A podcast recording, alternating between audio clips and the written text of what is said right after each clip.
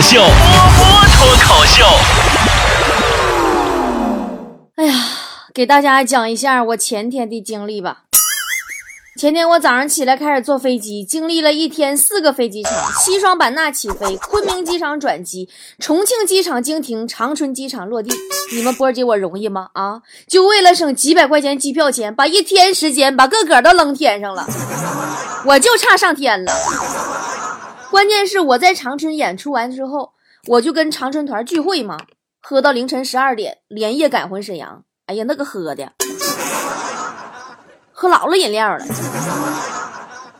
到沈阳干啥呢？做辽宁最贫困乡鸡冠山的助学公益大型活动。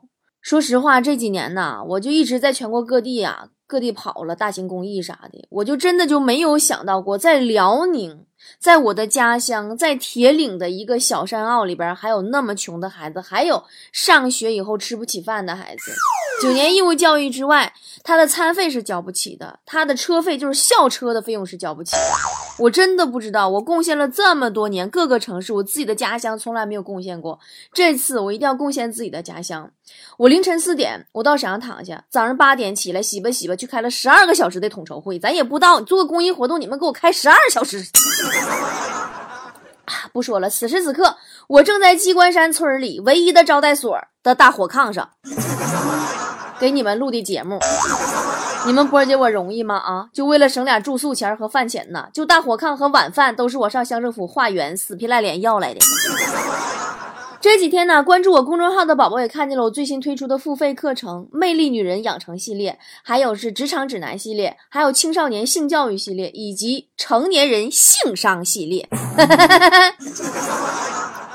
九十九块钱包全年，每个月一期的视频课程加八期的音频课程，直接到我的微信公众号下方选项栏里边找我的课程，点进去就可以了。此时此刻，我对上天许个愿吧，希望菠菜们都来购买课程，我就不用再因为省几百块钱把自己扔天上了。嗯，希望菠菜们都来购买课程，我就能有更多的钱，我去做公益了。天哪，我也挺累挺的，让我舒服的睡个好觉吧，别让我上天了，让我入地吧，节省点时间和体力，好多更几期节目给你们。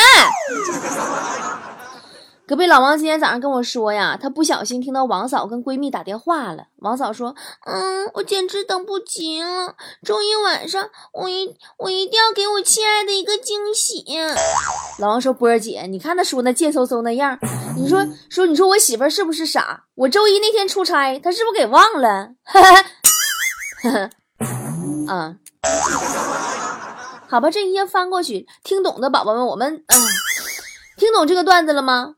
这是个闺蜜的段子。既然我们聊到了闺蜜，咱们今天来说一说闺蜜这个话题。我转的快不？我身边的闺蜜啊有很多，有像王嫂那样式儿话痨的，真的，我就特别珍惜我身边话痨的朋友，因为他们说不定哪天就让人烦的呀给打死了。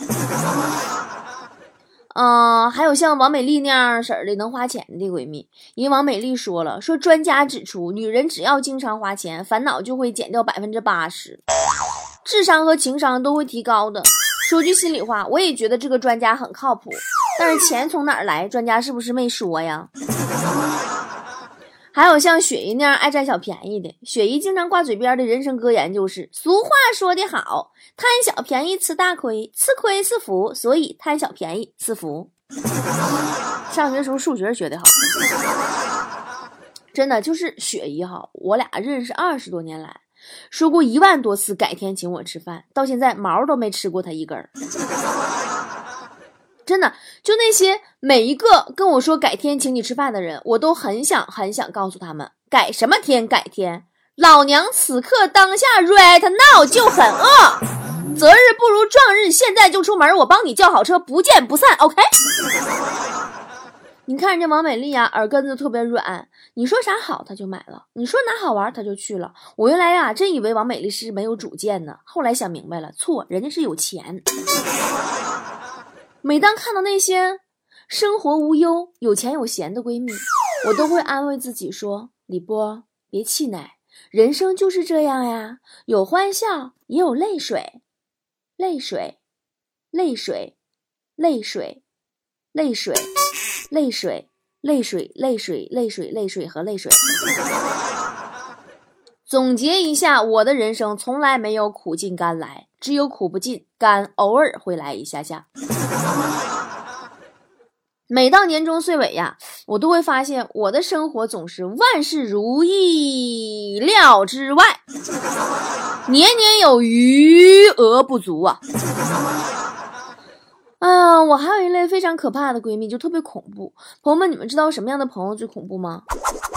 就是你说，哎呀，好想吃那什么什么呀，然后你朋友大声说吃去，然后你俩十分钟就开车出去，直奔店面，三个月能胖十斤。没错，我的这个闺蜜就是坨坨。太恐怖了！昨天啊，我俩还很励志的总结了饭量小的好处，比如说饭量小可以减肥呀，不容易长胖呀，控制饭后血糖呀，对身体好呀，脸小腿长腰又细呀。然后我们又总结了饭量大的好处，竟然只有一点，使我快乐。只这一点足以击败全世界。有时候我特想开一家店，你知道吧？就是。所有商品都只有正常的三分之一的那个量，就专卖那种吧，吃一口觉得超好吃，但是就全吃完就会腻死、会齁死、会负罪而死的那种零食。然后店的名字我们就管它叫叫意思意思得了。真的，这种店就是减肥之友、人性之光啊！前段时间我不是减肥呢吗？在健身房旁边哈有一家甜品店，我在那结账。然后店员说：“哎呀，你经常来我们家呢。”我说：“是啊，健完身习惯买个牛奶喝。”我刚说完，他就瞥一眼我同时买的芝士蛋糕、榴莲酥和葡式蛋挞，说：“哎呀，你健身还吃这个呀？”哎，你们知道吗？就顿时那感感觉就是好尴尬。然后他有一点不好意思，但瞬间转换了。几秒钟过后，指着一个泡芙说：“嗯，你看这个泡芙，喜不喜欢吃？反正都白练了，要不要试试我们的新产品？”哼，减肥我是认真的。在上海演出，你们也看到我的成果了，对吧？前段时间我自制了一份减肥食谱，我并且坚持锻炼，一个月下来我塑形很成功哦。后来我还发了朋友圈晒成果，结果下边一溜的留言，王嫂啊、坨坨呀、雪姨呀，一顿问求分享食谱，你吃什么瘦的呀？可不可以告诉我具体吃了什么？具体的食谱我都不好意思揭穿你们，敢不敢别解释了？还要什吃什么瘦的？要什么食谱？你们哪是想减肥呀？你们就是想变着花样的吃。原来坨坨不是直播过吗？每天直播吃。你们知道后来为啥停了不播了吗？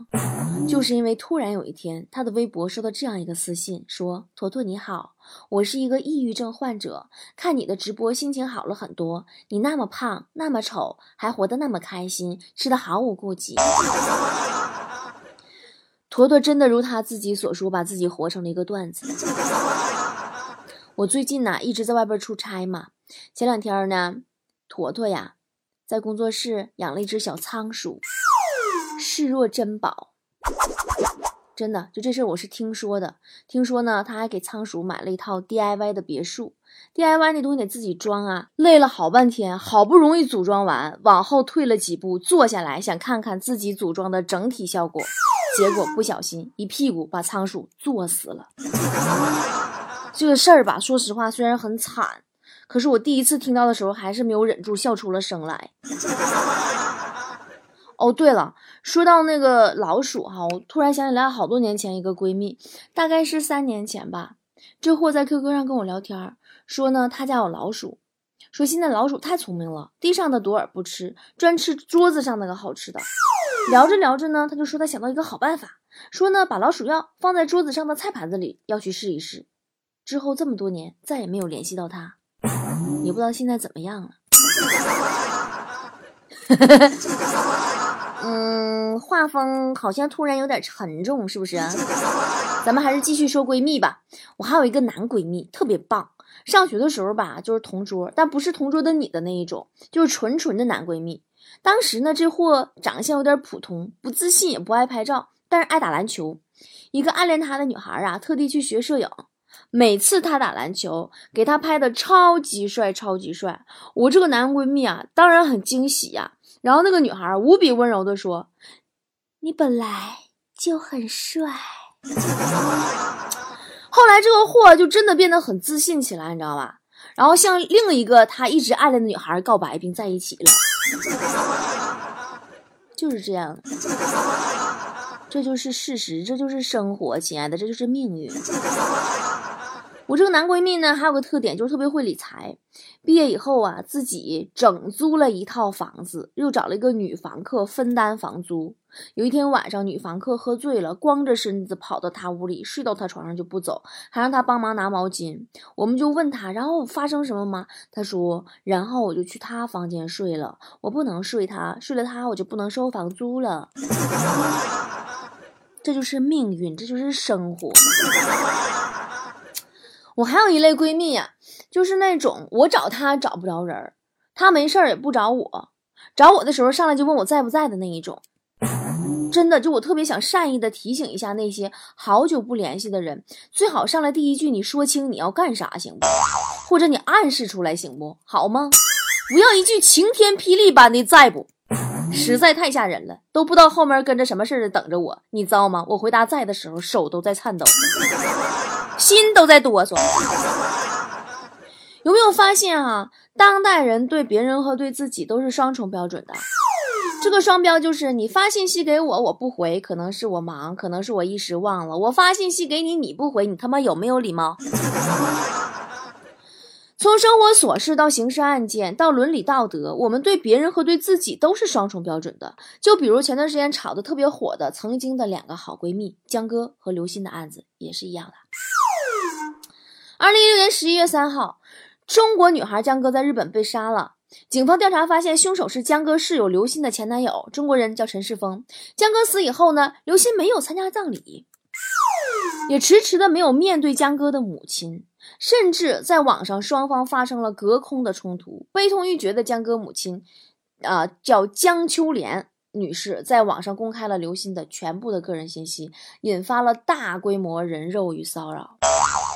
但是前两天呢，江歌的母亲跟刘鑫的见面并没有促成二人的和解，相反，江歌之死再次引发全社会的关注。大家都知道，并且在一些大 V 呀这些网络文章推助之下，刘鑫几乎成了全民讨伐的一个姑娘，这也引发了一个舆论的分裂。咱们说江歌的死，刘鑫并不是凶手，但是老百姓对于刘鑫的讨伐，他究竟是网络暴力还是伸张正义呢？首先，咱们先说有没有网络暴力。二零一七年五月二十一号，江歌的妈妈在网上曝光了刘鑫全家人的家庭住址、工作单位和车牌号等信息。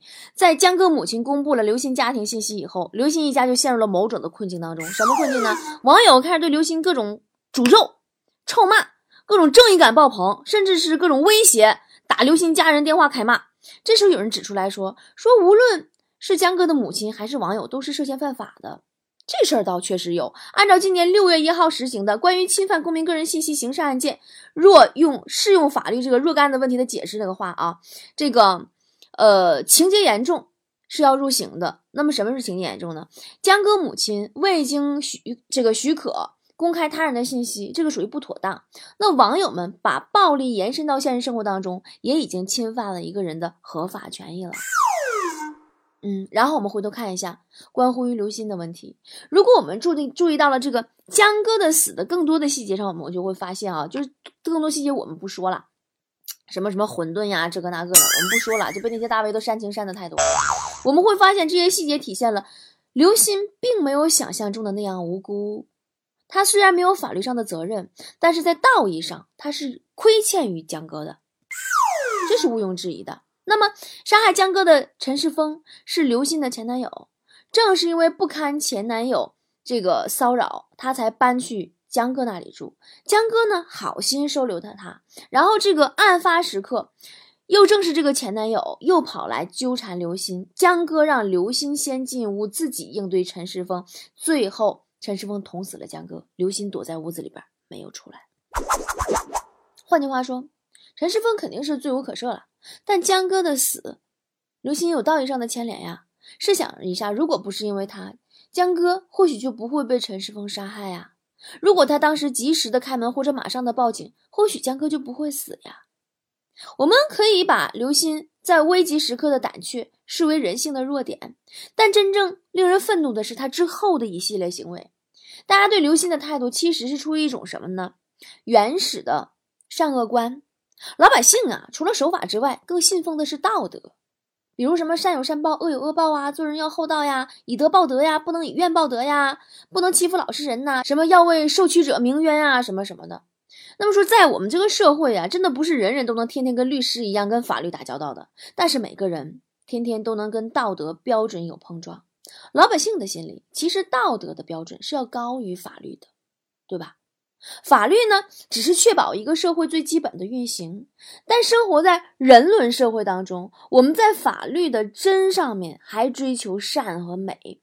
从这个角度上看，老百姓对于刘鑫的这个讨伐，的确可能是出于伸张正义的初衷。如果好人的下场是惨死，但受助者却麻木不仁，那么谁还愿意当好人呢？对吧？好人死都无法瞑目。老百姓担忧的是，如果放任刘鑫去逍遥，那么这将是对善良的一次践踏，我们社会的底线将一退再退。但是同时，令我们感到矛盾的是，不少人伸张正义的目的，却是通过不正义的手段达成的不正义的网络暴力和维护道德的伸张正义。那这二者之间的尺度，我们又要去如何把握呢？那么对于我们来说，我们到底该怎么办呢？很多人都想知道我们到底该怎么办，我们究竟应该对刘鑫是一个什么样的态度？很多人呢真的是挺纠结的，包括之前几天这个案子刚出来的时候，我也在纠结，我也是捋了好几天，我才明确了这个态度。这样，大家其实好多人都没有什么明确的立场。如果认可咪蒙们的这一派的态度，我们会担忧网络暴力的失控。一个合理的社会。不应该是一个迷恋极刑的社会，好像把所有的坏人都杀光了，这个世界就清净了，会吗？并不可能呀。人性是复杂的，没有绝对的好人或者坏人。别人身上的弱点，可能我们身上也有。可是，如果人人都自认为站在道德制高点上去做一个审判官，那样法律就失去了它的作用，这就衍生了另一种暴力啊。毕竟，任何暴力本质都是不正义的。可是，我们也知道，一个只有法律的社会，绝对是一个硬邦邦的社会。人人都是绝对理性的话，那么这个社会就没有任何的温情和善良了，对吧？我们没有善意，人人都会自私、会麻木，没有同情心，都会见死不救的。培根曾经说过这样一句话：说一次不公正的审判，其恶果甚至超超出于十次犯罪。这句话也同样适用于道德。一次对善良的践踏，其恶果同样也会超过十次犯罪。如果善良非但没有善报，而是遭受了厄运，而且遭受厄运之后，善良的那个受贿的人，受到恩惠的人，他转眼把这个善意他给抛到一边儿去践踏，那么谁还愿意做好人？哪个家长会鼓励自己孩子做好人？谁还愿意路边不平一声吼啊？这将是一对一个社会的道德产生致命的伤害。因此，听好了，我的每一位菠菜，我知道你们一直在等着我对这个江歌案的态度。现在我很清晰的告诉大家，我们更倾向于的态度是：我们既不支持咪蒙，我们也不支持圣母婊。我们既反对网络暴力，也反对对刘鑫的彻底的宽容。无论是支持刘鑫的，还是讨伐刘鑫的，都是在向世人证明自己的观点是对的而已。人们为江歌鸣不平，是因为想要守护住他的善良和正义，而刘鑫呢，也已经为他的错误付出了足够多的代价了。这种代价很可能会延续到他日后整个的人生当中，因为他已经是成年人了，成年人就要为自己的选择负担相应的代价。这不关乎于自己的选择是对还是错，只关乎于自己应该承担的代价。我就是一个怂逼，我害了我最好的闺蜜，我苟且偷生，对吧？那就别怕面对闺蜜家人的眼睛。我们为什么不把所有的精力投注在对那个罪魁祸首陈世峰即将到来的审判上呢？除此之外，我特别想强调的一点是，当我们在审判他人的时候，也不要忘记审判自己人性的弱点，好吧？很多时候，他人身上的脆弱，我们真的同样存在，只不过我们比较幸运，我们逃离了那个考验的现场。我记得我小的时候有一次，七八岁的时候。我跟我最好的闺蜜去朋友家玩，突然呐，他们家院子就冲出一个大狼狗，吓得我魂飞魄散了都，我自己跑到屋子里边把门反锁了，把我闺蜜留在了外面。你们说我有多怂逼啊？我只是没有遇到江哥那么大的事儿而已。那么你呢？回看你的人生当中，你真的把自己的每一天都活成了一个一身正气的盖世英雄了吗？你的生活当中，你真的就没有当过刘鑫吗？我现在回想起小时候那次，我都深深的引以为耻和引以为戒。我加倍的对我的闺蜜好，人类嘛就是这样。只要我们在看到别人的缺点的时候，可以时刻反思自己人性的幽暗，我们就不会成为下一个刘星。人性善良和正义的火苗，它就不会熄灭。我们愿江哥安息，愿凶手被严惩，愿江哥的善良永续，愿我们都有一个好闺蜜。在寒冷一年，雪花飞舞的冬天，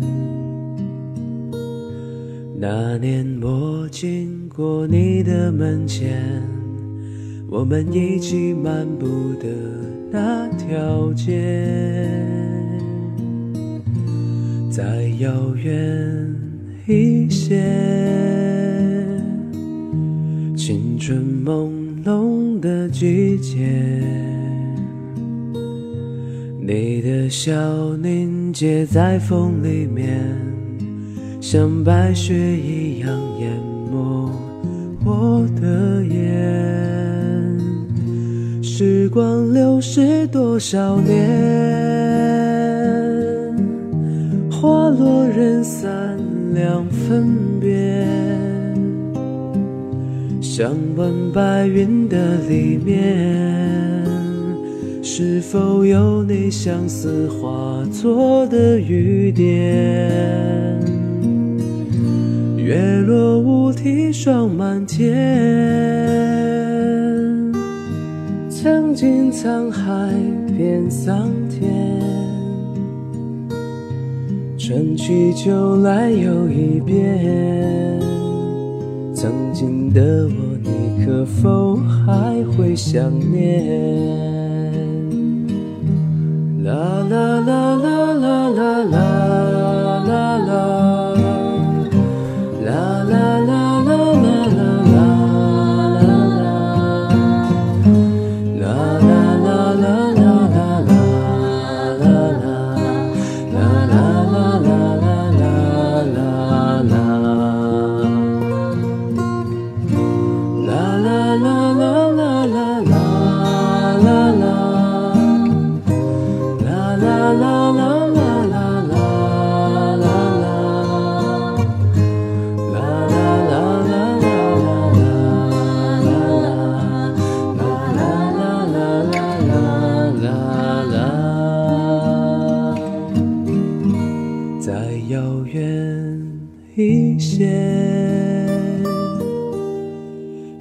啦。季节，你的笑凝结在风里面，像白雪一样淹没我的眼。时光流逝多少年，花落人散两分别。想问白云的里面，是否有你相思化作的雨点？月落乌啼霜满天，曾经沧海变桑田，春去秋来又一遍。你可否还会想念？春去秋来又一遍。曾经的我，你可否还会想念？